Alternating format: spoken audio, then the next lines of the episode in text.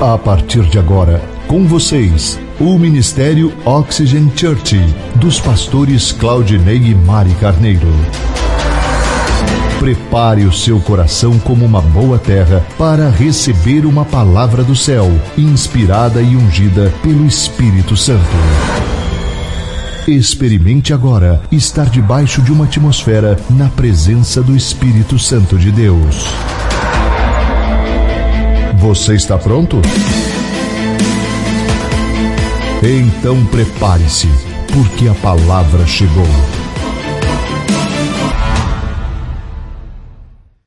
Nós estamos em uma série de mensagens chamada Freedom, que significa liberdade. Estamos hoje fazendo a terceira mensagem e a nossa intenção com essas mensagens, essa série, é porque acreditamos que todo cristão ele tem a necessidade de ser liberto. E a quem tem liberdade, quem tem liberdade é aqueles que creem em Jesus. Quando Jesus disse isso lá no Evangelho de João, conhecereis a verdade, a verdade vos libertará, ele estava dizendo para aqueles que haviam crido em Jesus. E nós temos ao longo dessas semanas passado mostrado áreas que precisamos abrir mão, ter perdão, encontrar a luz da presença de Deus e da palavra para que nos liberte de qualquer coisa que possa nos escravizar. Nós temos algumas coisas em nossas vidas que são erros, pecados que vamos repetindo vezes após vezes e não entendemos por que, que somos escravos nessas áreas. E ao longo dessa série de mensagens nós temos mostrado como ser livre nessas áreas, ok? Abra sua Bíblia no Evangelho, no Evangelho não, no livro de Romanos capítulo 8, ou depois abra também Jó capítulo 1 e coloque uma marca página, ou coloque a fitinha da sua Bíblia, ou fique aí pronto nesses dois textos, porque nós iremos ler. O título da mensagem de hoje é Permissão Concedida. E eu dividi ela em duas mensagens, porque ela era longa, e nós queremos nos aprofundar muito nessa área, porque e entender os princípios da palavra de Deus acerca dessas coisas. Romanos capítulo 8, versículo 14 e versículo 16. Diz assim: Porque todos os que são guiados pelo Espírito de Deus são, pois vocês não receberam um espírito que os escravize para novamente temerem ou ter medo, mas receberam um espírito que os torna filhos por adoção, por meio do qual clamamos Abba Pai. E o próprio Espírito testemunha ao nosso espírito que somos filhos de Deus. Deixa eu começar com algumas perguntas. Eu quero fazer algumas perguntas para você hoje. E a primeira pergunta que eu quero fazer para você é: será que como cristãos nós damos permissão para que Satanás intervenha na nossa vida e nos atinja em alguma área da nossa vida? Segunda pergunta: Deus permite que Satanás nos leve à escravidão em alguma área da nossa vida? Temos aprendido que Satanás, ele é como um ladrão. Como um ladrão. O Evangelho de João, capítulo 10, versículo 1 diz: O próprio Jesus dizendo: Eu lhes asseguro que aquele que não entra no aprisco das ovelhas pela porta, mas sobe por outro lugar, ele é ladrão e assaltante. Jesus está se comparando como o bom pastor que cuida das ovelhas. E ele está dizendo, e isso é muito interessante porque Jesus, ele respeita as nossas decisões. E ele sempre vai entrar pela porta quando você o convida para fazer parte da sua vida. Ele respeita as nossas escolhas. Satanás não. Satanás, ele compara ele como um ladrão que ele vai entrar por uma porta, por uma brecha, por uma legalidade. E hoje eu quero partilhar com vocês o que eu tenho aprendido aos pés do Espírito Santo. E eu tenho certeza que você não ouviu em nenhum outro lugar. Porque realmente foi algo que Deus me ensinou à luz da palavra dele. Então ela está vindo como uma revelação muito especial para você hoje, ok? Quem aqui já ouviu a expressão? Tem que ter a paciência de Jó. Quem já ouviu essa expressão? Muito bom. Quem já usou essa expressão? Tem uma outra expressão também que não é tão comum, mas muitas pessoas usam é tadinho de fulano, né? Nossa, tá sofrendo como Jó. Já ouviu essa expressão? Tá sofrendo como Jó. E quando nós usamos e citamos a palavra Jó, o nosso cérebro, começamos a ler o texto, porque o nosso cérebro ele tem uma forma de enxergar as coisas. Nós usamos a palavra Jó baseado na história que alguém contou para nós sobre Jó, que Jó era um homem muito rico, muito bem sucedido, e sofreu, perdeu tudo, e nós aprendemos isso. E quando nós lemos também o texto de Jó, o nosso cérebro tem uma forma de entendimento chamado, uma forma booleana, que ele olha, não está ali, mas ele já enxerga. Por exemplo, para você entender melhor o que eu estou querendo dizer, quem aqui já viu aquele adesivo ou camiseta sobre fé? Tem um F e tem um acento, mas não tem um E. Mas você lê, você bate o olho e já lê fé. Tem outras dinâmicas na internet que você lê uma frase inteira, tá tudo diferente as letras, mas você consegue ler corretamente. Isso é uma ação do nosso cérebro. Nós somos, temos um preconceito formado sobre uma história. E assim é com Jó. E quando nós olhamos para a vida de Jó, olhamos para o texto, nós olhamos e perdemos alguns detalhes importantes que eu quero conversar com vocês hoje. Então vamos lá. Vamos ler Jó capítulo 1, versículo 1 ao 3. Na terra de Uz vivia um homem chamado Jó. Ele era um homem íntegro, justo, temia Deus e evitava o mal. Dois. Tinha ele sete filhos e três filhas. Pensa num homem animado para ter filhos. Versículo 3. E ele possuía sete mil ovelhas, três mil camelos, quinhentas parelhas de boi e quinhentos jumentos. E tinha muita gente ao seu serviço. Ele era um homem mais rico do Oriente. Preste atenção. Vou traduzir na nossa versão. Ele era um homem empresário muito bem sucedido, tinha uma multinacional onde tinha milhares de pessoas que trabalhavam ao seu serviço. Ele tinha, ele possuía sete mil ovelhas. É como se ele tivesse sete mil, uma, uma frota de sete mil carros. Quando fala que ele tinha três mil camelos, é como se ele tivesse três mil Hilux. Porque era muito caro, não era qualquer um que tinha um camelo naquela época. E ele continua dizendo, contando os bens. E mais interessante que ele não era só um homem rico, ele era o homem mais rico de todo o Oriente. E nessa situação que acontece, nesse cenário que acontece, a história que nós conhecemos de Jó. Mas eu vou te fazer a primeira pergunta hoje relacionada à palavra de hoje. Qual foi a causa de toda a desgraça que aconteceu na vida de Jó? Ele perdeu tudo, os filhos morreram, perdeu os seus bens, ladrões, ladrões levaram os seus animais, ele ficou doente, a tal ponto que ele tinha que pegar caco de telha e raspar a sua lepra. E a sua esposa disse: amaldiçoa o seu Deus e morra. Ele perdeu tudo. Por isso que as pessoas falam que ele tinha que ter paciência, porque ele suportou tudo isso. E as pessoas falavam que ele tinha paciência. E outros falavam, puxa, ele sofreu tanto, tadinho. Mas a minha pergunta para você é: qual foi a causa de toda a desgraça que aconteceu na vida de Jó? Será que Deus iria deixar simplesmente, porque o texto diz que Estava Deus conversando com os anjos, os anjos vieram se apresentar a Deus. E Satanás se apresentou diante, juntamente com os anjos. E Deus disse para Satanás: Satanás, você viu o meu servo Jó? Como ele vai bem? Um homem íntegro, honesto, teme a Deus. E Satanás diz: Ah, mas porventura, olha só, ele serve você porque olha o que, que você faz por ele. Toca a sua mão nele para ver se ele não blasfema contra você. E aí Deus permite que ele vá lá e toque nas coisas de Jó. Isso é o que nós entendemos. Agora preste atenção. Você acredita que Deus, em uma disputa com Satanás, olhe para você fale assim: puxa, esse cara tá ponta firme. Vá lá e pode tocar em tudo que ele tem. Quem acredita nisso? Eu vou dar um minuto para você, cronometrado aqui no LED, para você conversar com a pessoa que está do lado, pedir a opinião dela, o que, que ela acha. Você ouça a opinião dela e dê a sua opinião. O que, que você acha? Deus permite que Satanás venha e toque em você simplesmente por uma disputa entre ele e o diabo? Valendo um minuto.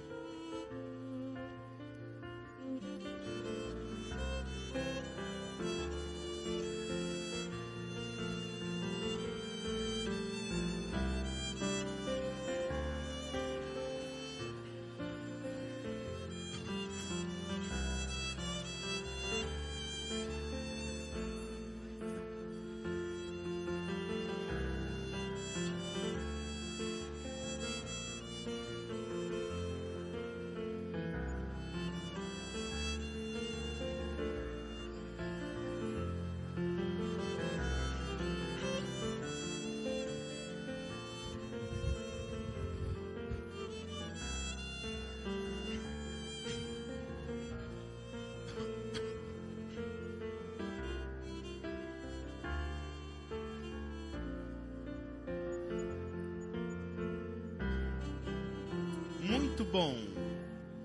Vamos descobrir, à luz da palavra de Deus, qual foi a causa de todo o mal que veio sobre Jó. Vamos ler primeiro Jó, Jó capítulo 3, versículo 25. Olha o que diz nesse texto. O que eu, o que eu veio sobre mim. O que eu receava me aconteceu. O que eu tinha medo foi exatamente o que aconteceu. Já aconteceu com você de você ter medo de alguma coisa acontecer? Talvez você não fala com ninguém e fica com aquele medo dentro de você, exatamente como você tinha medo acontece? Você vai descobrir hoje qual é a causa dessas coisas. A segunda pergunta que eu quero fazer para você dessa pregação é: qual foi a causa de todo o mal que lhe aconteceu? Vamos dar uma olhadinha nesse outro texto. Jó capítulo 1, versículo 4 e 5. Seus filhos costumavam dar banquetes em sua casa, um de cada vez, e convidava suas três irmãs para comerem e beberem com eles. Eles eram filhos animados, gostavam de festejar, fazer churrascada. Hã? Um dia, um final de semana, falaram assim: o negócio é o seguinte, gente, acabando o culto aqui, todo mundo, vamos lá para casa do Maico fazer churrasco lá. Amém? O povo gosta de ir na sua casa, cara. Eu não sei porquê. Mas, no outro final de semana, nós vamos todo mundo depois do culto para casa do pastor Claudinei. Entendeu? Brincadeira, gente, mas é, é, uma verdade. Eles faziam cada final de semana, nós vamos para casa de alguém, vamos fazer um churrasco. E o texto continua dizendo o seguinte: terminado o período de banquetes, Jó, o pai, mandava chamá-los e fazia como se purificassem. Eles faziam uma cerimônia de purificação com os seus filhos.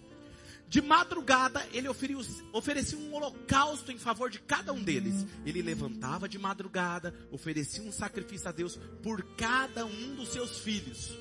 Em favor de cada um deles. Pois pensava, talvez os meus filhos tenham lá no íntimo pecado e amaldiçoado a Deus. E essa era a prática, era a prática constante de Jó. Terceira pergunta: por que Jó oferecia então holocaustos continuamente e purificava os seus filhos? Será que é porque os seus filhos pecavam? Hã? Vamos ler o texto? Projeta para mim o versículo 5. Pois pensava, talvez, não quer dizer que os filhos pecavam. Talvez meus filhos tenham pecado. Então por que, que ele fazia holocaustos? Porque para que Deus perdoasse os seus filhos se eles houvessem pecado. Para quê? Para que a desgraça não viesse, para que a destruição, o castigo não viesse. Por isso que ele vai dizer: aquilo que eu tinha medo me sobreveio. Aquilo que eu temia foi exatamente o que aconteceu. Por quê? Ele oferecia holocaustos, por quê? Porque ele tinha medo. Medo. Ele não oferecia holocausto por amor a Deus. Deus, muito obrigado pelos meus filhos. Obrigado porque o Senhor tem sido meu provedor. Obrigado porque o Senhor tem cuidado de nós. Não, por medo. Medo de a destruição vir. Medo dos seus filhos pecarem e as coisas acontecerem. Presta atenção que eu vou te dizer agora. Todas as vezes que você oferecer algo a Deus, para tentar negociar com Ele, para barganhar com Ele, com a motivação errada, que não seja por amor, Satanás vai te encontrar no caminho e vai te confrontar. Porque tudo que fazemos, Deus espera que façamos por amor, porque Ele nos criou por amor. Ele deu o seu filho por amor, porque Ele amou o mundo de tal maneira que deu o seu filho, para que todo aquele que nele crê não pereça, mas tenha vida eterna. Tudo que Ele espera por nós é amor. Se você serve nessa casa, se você cultua a Deus, se você é um ofertante generoso, se você é um dizimista generoso, se você serve nessa casa como um dos voluntários, se você frequenta durante a semana o seu GC, se é por amor, continue. Se não é, o inimigo vai te encontrar. Porque ele está pegando você com medo. E o medo é uma legalidade que ele tem para ter acesso à sua vida. Talvez você esteja me dizendo o seguinte, mas pastor, na próxima semana eu vou falar sobre a outra legalidade que ele também deu. Quando a gente olha para Jó, a gente não consegue enxergar isso. Porque medo é o oposto da fé. Medo gera insegurança. Talvez você me pergunte, mas pastor, então isso quer dizer que eu nunca posso ter medo? Foi a pergunta que eu fiz. Porque quem é que nunca teve medo? Então quer dizer, Senhor, se toda vez que eu tiver medo eu vou ser atingido pelo inimigo, aí Deus me fez uma pergunta, e eu vou te fazer essa pergunta hoje. Quando uma criança tem medo do escuro, de ficar sozinha, o que ele faz? O que ela faz? O que que eles fazem? Corre para os pais. Aí sabe o que, que Deus me disse? Deus me disse o seguinte: o medo da criança gera, leva a criança a ficar perto do pai.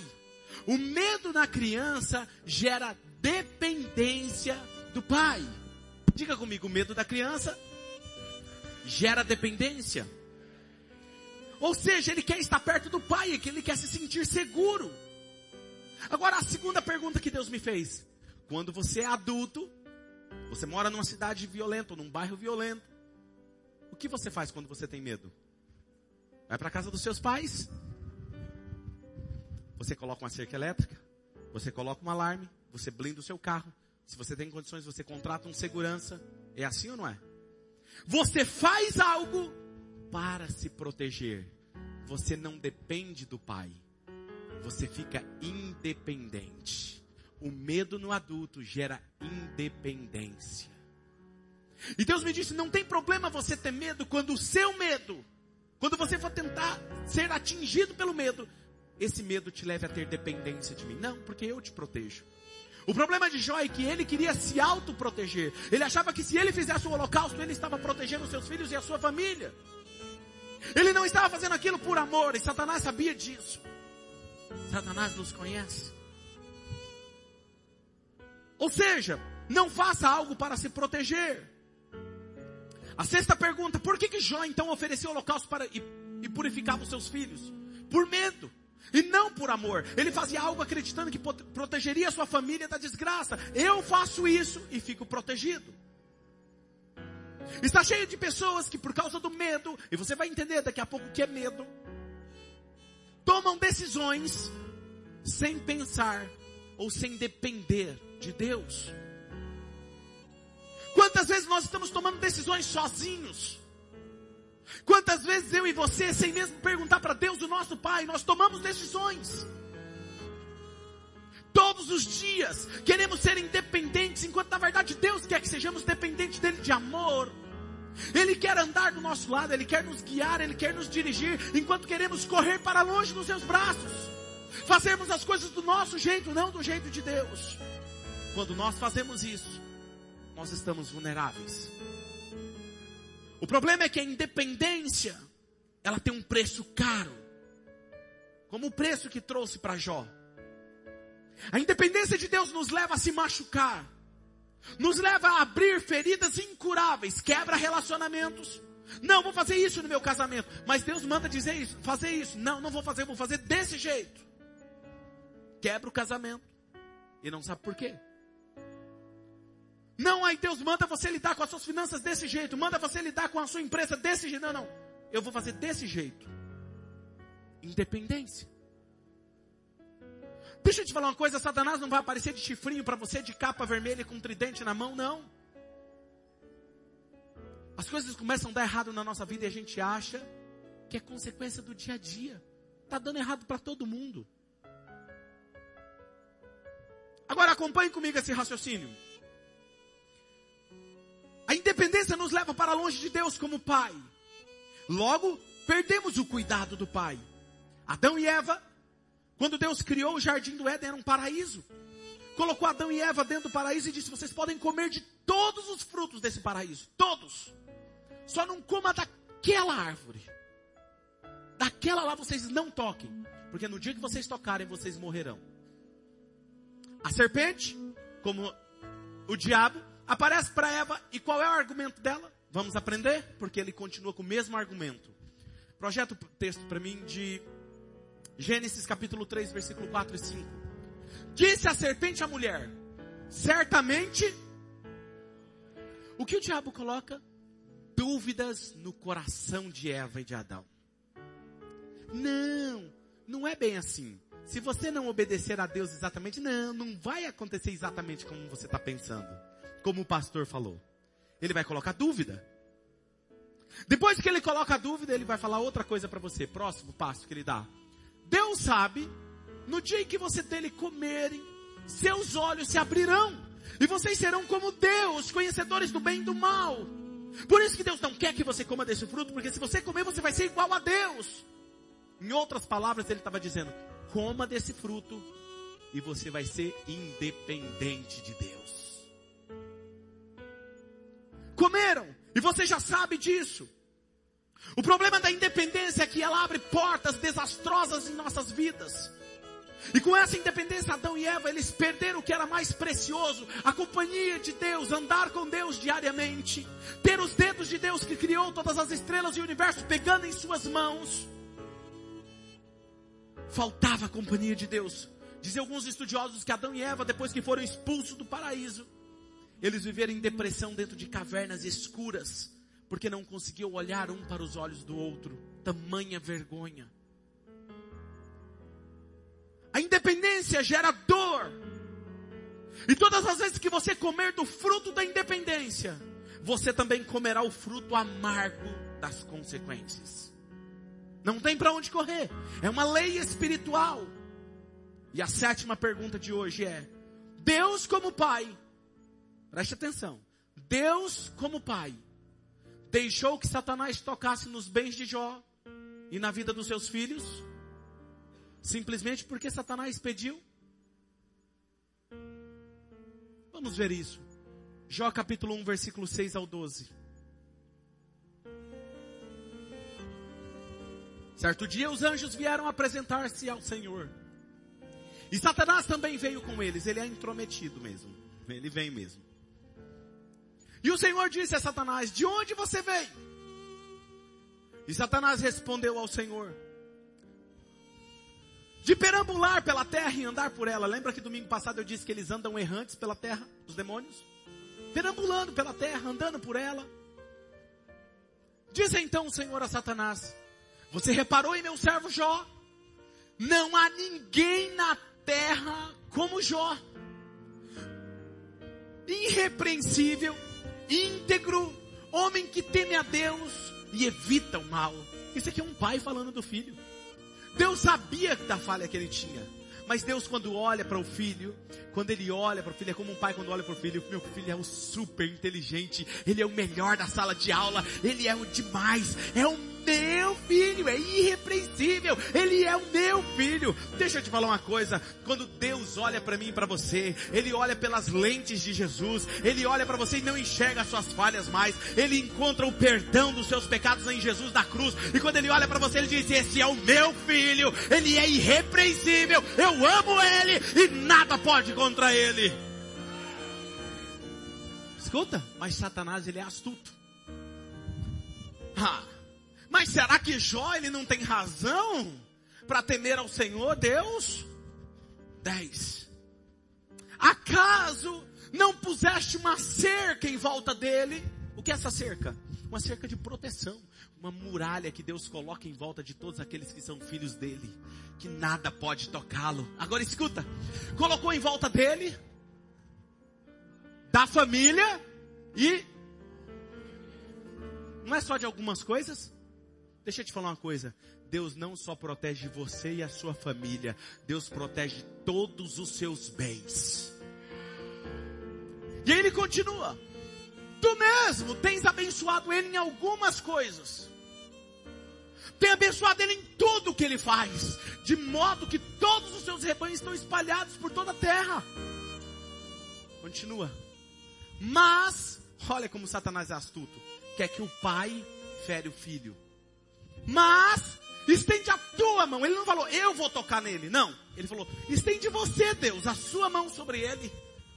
E fere tudo o que ele tem. E com certeza ele te amaldiçoará na tua face. E aí Deus continua. O Senhor disse a Satanás: Pois bem, tudo o que ele possui está nas suas mãos. Apenas não encoste um dedo nele. Então Satanás saiu da presença do Senhor. Vou te fazer a oitava pergunta. Onde estava os bens e tudo que Jó possuía. Onde? Projeta o texto para mim novamente. O Senhor disse a Satanás, vamos ler juntos? Um, dois, três. Pois bem,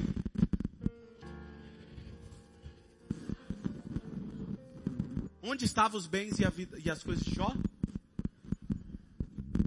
Nas mãos de Satanás. Preste atenção. O texto não está dizendo isso aqui. Olha, tudo bem, eu aceito o desafio. Vou pegar tudo que possui de Jó. Tó. É teu. Faça o que você quiser. O texto não está dizendo isso. O texto está dizendo: Pois bem, tudo o que Jó tem está já na sua mão.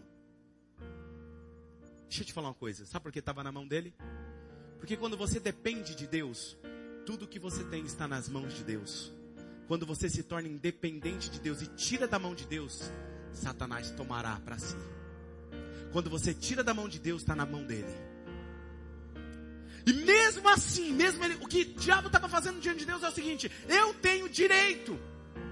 Olha aqui a legalidade que ele está me dando, está na minha mão. Permita, ou então toque você. Deus não poderia mudar uma lei espiritual que é para todos, para mim e para você. Obrigado. Quem está me entendendo hoje aqui? Muito bem. E a palavra no hebraico aqui para estar na sua mão significa estar sobre o teu controle, estar sobre o teu poder. O problema de Jó não estava no que ele estava fazendo ou deixando de fazer. Ele estava fazendo. O problema de Jó estava no coração dele. Por que ele estava fazendo? 2 Timóteo capítulo 1, versículo 7 nos diz: Pois Deus não nos deu espírito de covardia, mas de poder, de amor e de equilíbrio. A palavra covardia no grego aqui é medo. Ele está dizendo, Deus não nos deu espírito de medo. A primeira coisa que você precisa aprender hoje é que o medo, ele é um espírito. Está aqui, ó. Não nos deu espírito de medo. Mas o espírito que ele nos deu é de poder, de autoridade e de amor e de domínio próprio. Agora preste atenção. Gálatas capítulo 5, versículo 22 vai falar os resultados, os frutos desse espírito. E ele vai dizer: o fruto do espírito é amor, alegria, paz, paciência, amabilidade, bondade, fidelidade, mansidão e domínio próprio. Ele não vai dizer o fruto desse espírito é medo. Por que, que ele deu o espírito de amor? Porque Deus é amor. 1 João capítulo 4, versículo 8, olha o que diz. Aquele que não ama, não conhece a Deus. Por quê? Porque Deus é amor. Esse Espírito que Deus nos deu é o Espírito Santo. Mas vamos lá. 1 João capítulo 4, versículo 18. Vamos ler todos juntos em alto e bom som, vamos lá? Um, dois, três. No amor, no amor, pelo contrário, o perfeito amor. Quem é o perfeito amor? Deus, o perfeito amor porque ele é um espírito, ele expulsa o medo. Porque o medo supõe castigo. E aquele que tem medo não está aperfeiçoado no amor. Por que supõe castigo? Porque quando você tem medo, virá o castigo. É o que aconteceu com Jó. O que o texto diz. Agora, por que, que Deus nos deu esse espírito? Romanos capítulo 8, que foi o primeiro texto que nós lemos, versículo 14 ao 16. Porque todos que são guiados pelo Espírito de Deus são filhos de Deus. Pois vocês não receberam o Espírito que os escravize para novamente ter medo ou temer. Não, Deus não deu esse Espírito para vocês, para vocês voltarem a estar escravos, voltarem a ter medo. Ele, vocês receberam o Espírito que os adota como filhos, por meio do qual clamamos a papai. Era a expressão que era usada para o paizinho querido. É uma expressão de carinho. Você só pode clamar, paizinho querido, com Deus, quando você tem esse Espírito Santo dentro de você. E esse próprio Espírito testemunha ao nosso Espírito que somos filhos de Deus. Porque Ele nos faz sermos filhos, somos filhos dependentes do Pai. Filhos que não possuem o medo, mas um medo que nos leva, nos leva para perto do Pai. Tudo que o diabo quer é aprisionar você com medo fazer você ficar com medo das, das doenças, ficar com medo da, da, da, da, crise, da economia, do dinheiro, dos relacionamentos, casamento quebrado, problema com doenças, com opressão. Ele coloca medo em você, porque se ele colocar medo em você, ele aprisiona você. Ele tira o seu sono, não é verdade? Quando a gente está com medo, a gente não dorme direito. Ele te deixa ansioso, faz você comer mais, faz você ganhar uns quilinhos a mais, faz você não se sentir bem, porque aí você já não se sente bem, tão bem assim. E aí se você não está bem, você já não dormiu direito, você vai fazer o quê? Vai ficar irritado durante o dia. E aí quando a pessoa chega que ama você, vai chegar perto de você, você vai dar aquela patada, machucar aquela pessoa que você ama. De repente tem um problema no casamento, no relacionamento. Daqui a pouco o casamento está se acabando, você não sabe por quê. E você chega estressado no trabalho, na sua empresa. Chega lá, o funcionário vai falar com você, você dá outra patada nele, porque você está com um problema na sua casa. De repente você olha a sua volta, está tudo sendo destruído e desmoronando. E você fala, Deus, eu tenho feito tudo. Por que o Senhor não está me protegendo? O problema está aqui dentro. Quem está me entendendo? Gálatas capítulo 4, versículo 5 ao 7 diz: A fim de redimir aqueles que estavam sob a lei, para que recebêssemos a adoção de filhos. E porque vocês são filhos, Deus enviou o Espírito do seu Filho aos seus corações, a qual clamamos Abba Pai. Assim você já não é mais escravo, mas filho. E por você ser filho, você se tornou, Deus te tornou herdeiro. Herdeiro do quê? De tudo que o pai tem. Se o pai tem, é meu por direito. E agora eu quero caminhar com você nessa direção. Antes nós éramos filhos, sem saber da autoridade e da posição de filho que nos proporciona. Meu filho Hanan e minha filha Radassa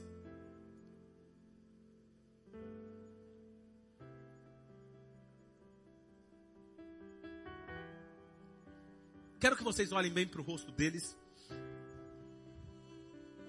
Vocês percebem que eles estão preocupados como anda o dólar? Vocês percebem como eles estão preocupados com a crise do país? Eles estão preocupados, olha a semblante deles, angustiados. O que, que eles vão comer quando chegar em casa hoje? Como é que vai ser a semana deles? Tem tanta conta para pagar. Eles estão preocupados. Qual roupa que eles vão vestir? Estavam preocupados? Não. Se eles vão passar no concurso, não vão? Estão preocupados. Sabe por quê? Porque eles têm um pai. E o pai supre tudo que eles precisam. Ele sabe que eles terão a melhor comida na casa deles que eu posso dar. Ele sabe que eles terão a melhor roupa que eu posso dar para eles.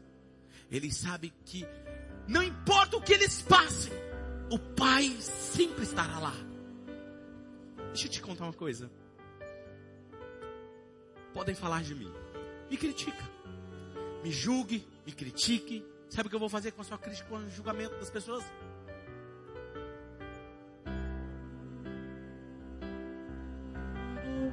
Eu vou rir, sabe por quê? Porque nada do julgamento das pessoas e a crítica das pessoas pode me afetar, porque eu sei quem eu sou. Eu sou pai. Agora, não mexa com meus filhos, não. Se mexer com meu filho, ou com a minha filha, eu vou entrar na frente. Não mexe com eles, não. Eu vou passar uma risca aqui assim no chão e vou dizer assim, ó, tá aqui, vocês não passam. Sabe por quê?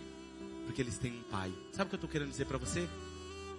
Quando as pessoas criticam a Deus, julgam a Deus, blasfemam contra Deus. Eu não sei se você já ouviu isso, mas eu já ouvi, pastor. Se eu fosse Deus, eu dava um raio na cabeça dessa pessoa. Não é? Mas Deus não faz nada. Sabe por quê? Deus está lá no trono assim, ó. Ele sabe quem ele é. Nenhuma crítica de um ser humano, uma blasfêmia do ser humano pode tirar o trono dele. Agora, não mexe com os filhos dele, não. Não mexa com os filhos dele, não. Sabe por quê? Se alguém atinge, vem contra você, Deus entra na sua frente porque você tem um pai. E diz para Satanás, seu inferno, aqui ó, ó, passei uma risca no chão. Daqui vocês não passam, eles são os meus filhos e ninguém toca neles. É isso que Deus está dizendo para você hoje. Não se preocupe, não se preocupe com amanhã, porque vocês têm um Pai e o Pai cuida de vocês. Não fique com medo do inferno, porque se o inferno vier contra vocês, eu sopro e acabo com eles hoje, porque vocês têm um Pai.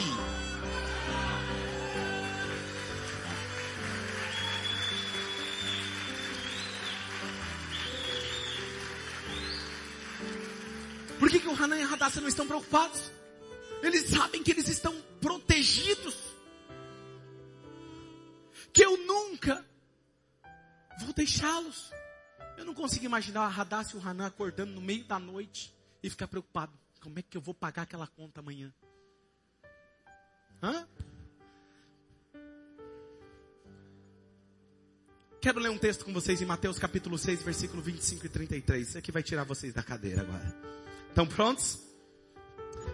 Jesus estava dizendo, e ele fala assim: portanto, eu lhes, eu lhes digo, não se preocupem com as suas próprias vidas, quanto ao que vocês vão comer ou beber, nem com os seus próprios corpos, quanto ao que vocês vão vestir.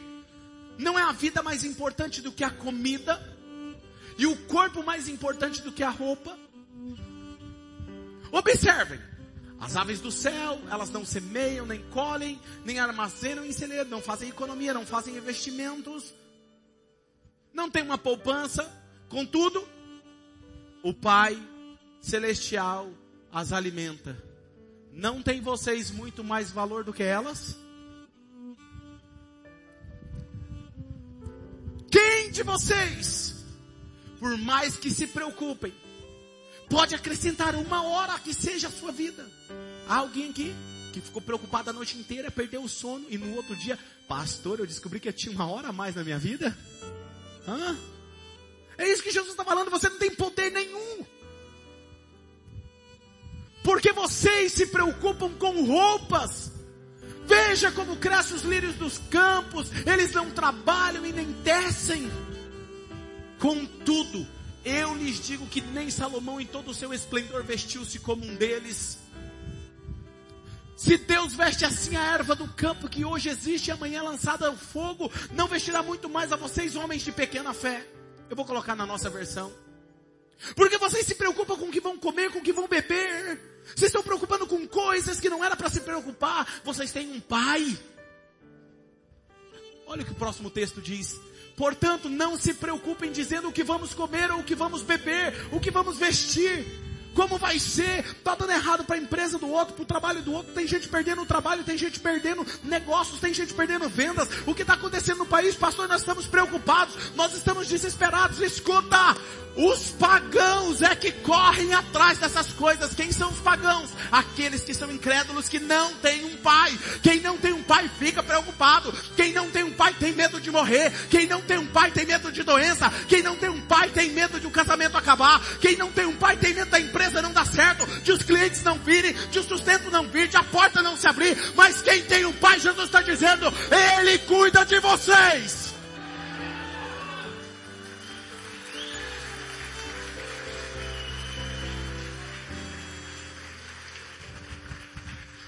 E aí mais um clique. Olha o que ele diz para vocês. Então, busquem pois em primeiro lugar. Vamos ler juntos esse texto? Vamos lá? Um, dois, três. Busquem, pois, em primeiro lugar.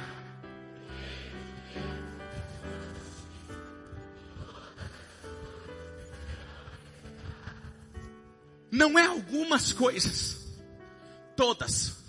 Todas essas coisas lhe será acrescentada. O que eu estou dizendo para vocês é que se você entender que você é filho, que você tem um pai que cuida de você, você vai passar por aquelas portas hoje e o melhor negócio virá na sua direção. Eu estou dizendo se você passar ali hoje, o seu casamento pode ser restituído porque Deus tem a maneira de restituir o teu casamento. Deus pode te curar, Deus pode tocar nos seus negócios, Deus pode abrir porta onde não tem porta. Por quê? Porque você tem um pai que cuida de você.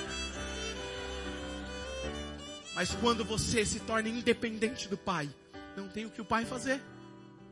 Porque está nas mãos de Satanás. E ele, como eu sempre digo, ele não está brincando de ser demônio. Meus filhos, Hanan e Radassa, eles não precisam fazer nada para serem meus filhos. Não precisam. Eles não precisam fazer nada para ter o meu amor. O abraço deles, o beijo, o sorriso quando chegam da escola é o suficiente para mim. Deixa eu te falar uma coisa. Você não precisa fazer nada para ser filho de Deus, a não ser crer em Jesus Cristo como seu Senhor e Salvador. Crer. Crer em Jesus. Não tem nada a ver com o que você faz. Minha filha tem defeitos. Meu filho também. Mas eles são os melhores filhos do mundo. Não troco eles por ninguém. Você tem defeitos, eu também. Deus olha para você e fala assim, mas eu não troco esses filhos por nada desse mundo. Mas o diabo olha para nós e quer apontar os nossos defeitos. Ele quer mostrar que você é o seu defeito. Você é o seu pecado. Mas eu estou aqui para te falar que não. O teu pecado é apenas uma falha que quando você se rende a Ele, Ele é apagado e algo novo é criado em você. E aquele pecado que antes te dominava, não domina mais. Você não é o teu erro. Você é filho. E como filho, você tem direito. Pare de andar por aí preocupado preocupado se o teu emprego vai continuar, se o teu problema no casamento vai continuar, se a tua família vai continuar estruturada, se a tua empresa vai continuar sendo um sucesso. Deus está começando algo novo na sua vida. Se prepare, porque vocês são filhos. Filhos.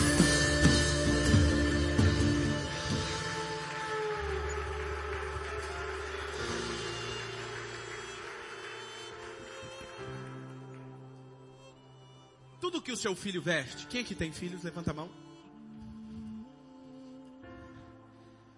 Você também que é filho de alguém. Você vai entender o que eu estou querendo dizer. Tudo que o seu filho veste ou come representa o que você possui. Sim ou não? Se você tem mais condições, você compra uma roupa melhor. Você vai dar melhor comida segundo as suas condições, mas sempre você vai dar o seu melhor. Quando você entende que você é filho de Deus, eu te pergunto: o que que Deus tem? Ele é dono do ouro, da prata, de tudo. E o que você tem representa o que o seu pai tem. Você acha que ele vai deixar você andando de qualquer jeito? Só precisa entender que você é filho filho.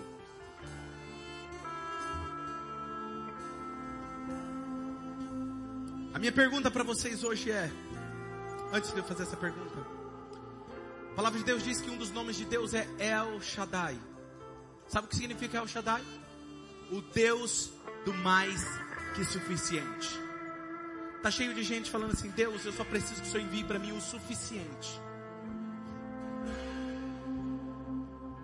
Deus ele é conhecido do Deus do mais que suficiente. O Deus da abundância. Por que você ficar esperando apenas o mínimo, se ele pode te dar o máximo? O que você espera que Deus faça hoje na sua vida? Vou te fazer a pergunta que eu falei para encerrar. Hoje, onde está a sua vida? Nas mãos de quem? nas mãos do Pai? Ou você tem tomado decisões independentes dele? Porque você é um cristão? Porque você frequenta um GC durante a semana? Porque você vem aqui todo final de semana? É por amor? Se for por amor, continue.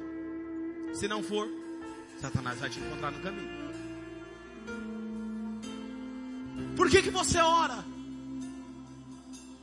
Não, eu oro para que Deus mude a minha situação. Eu oro para que Deus abra as portas. Não!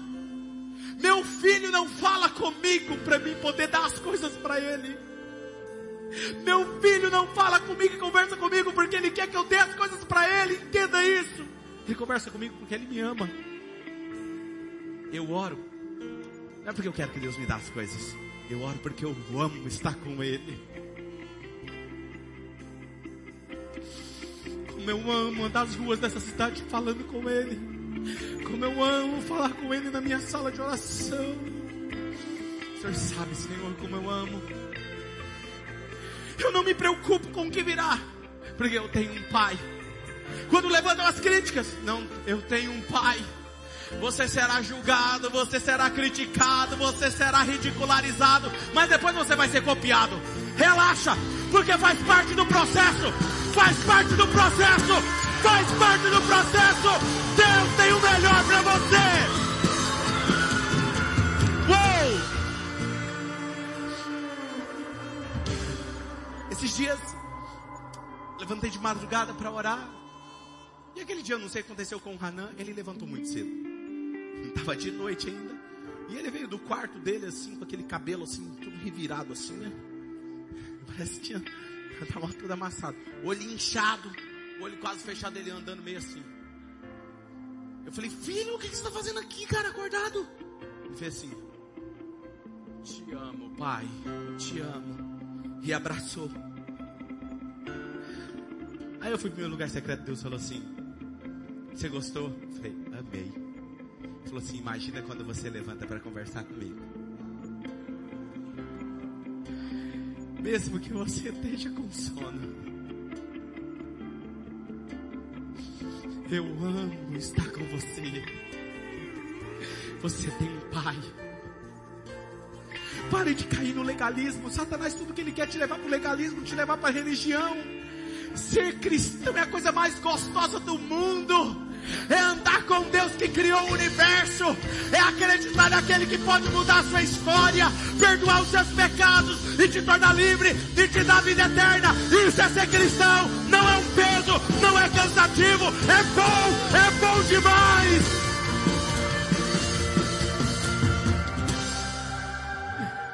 Pastor, então o que eu faço? Para que você andar preocupado com o que vai acontecer no seu trabalho essa semana? Para que você andar preocupado com as suas metas, com os seus sonhos? Sabe por que, que você vem na igreja todo final de semana, querido? Porque aqui é uma família. Você está protegido aqui. Você ouve uma palavra dessa aqui, muda a sua história. Eu quero te dizer, continue. Continue porque você tem pastores que amam você. Essa casa está pequena hoje, mas logo ela será maior. Será maior nós faremos coisas grandiosas para que o nome do Senhor seja glorificado. Nós vamos restaurar casamentos nessa cidade, famílias, jovens, da prostituição, das drogas, dos vícios, porque nós acreditamos em um Deus que tudo pode. Nós viveremos um poderoso avivamento genuíno, gerado no céu, no coração de Deus e vivido aqui na terra através dos discípulos de Jesus.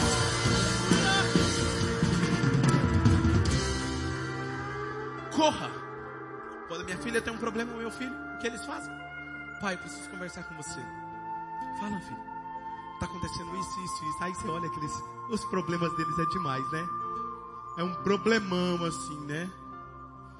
Mas, ah, entendi, entendi. Você ouve, né? Ah, nossa, tá difícil, né? Meu Deus. Relaxa, vai passar. E ela assim, a radaça mesmo chora. Estou entregando ela. Mas e faço para o Senhor? Relaxa. O que, que você tem que fazer? Tem um problema? O inimigo vai mandar um espírito do medo para te afligir. Sabe o que, que você faz? Corre para os pés do Senhor. Coloca o teu problema no colo dele e fala assim: Pai, eu não posso fazer nada, mas o Senhor pode. Eu vou confiar em ti. Olha o que o salmista Davi disse.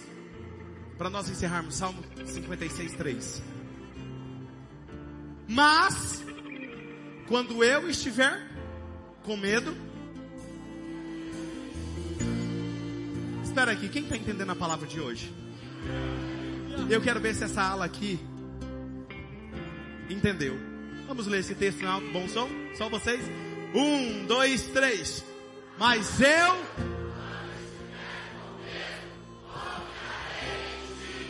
Aleluia! Vocês entenderam? Vamos lá? Um, dois, três. Mas eu.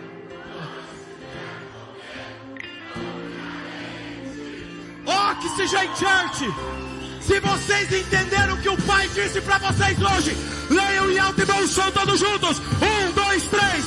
Mas eu.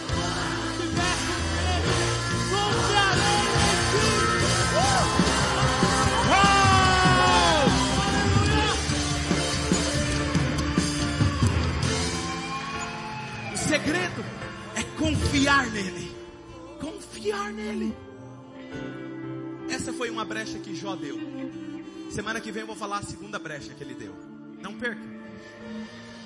Você vai fazer uma pergunta agora ao Espírito Santo. Fala para ele, Espírito Santo, qual é a área que eu preciso ser totalmente dependente? Porque uma coisa é você falar assim, Deus, entra na minha casa. Aí ele entra na sua sala. Não, aqui na cozinha o senhor pode vir também. Não, não, abrir a geladeira não. Não, a geladeira não. Não, não, não, no meu quarto não. Não, não, nesse quartinho da bagunça não. Não, por favor. Não, não, então faz o seguinte. Abre a geladeira, mas não entra nesse quartinho da bagunça não. Ou ele tem liberdade 100% na sua casa, que é a sua vida, ou ele não tem. Pergunte a ele, fala Espírito Santo, o que o Senhor está querendo me dizer nesse exato momento através dessa palavra? Que decisão que o Senhor quer que eu tome? Porque quem é filho age como filho. Que, que ele espera de você? Pergunte a ele.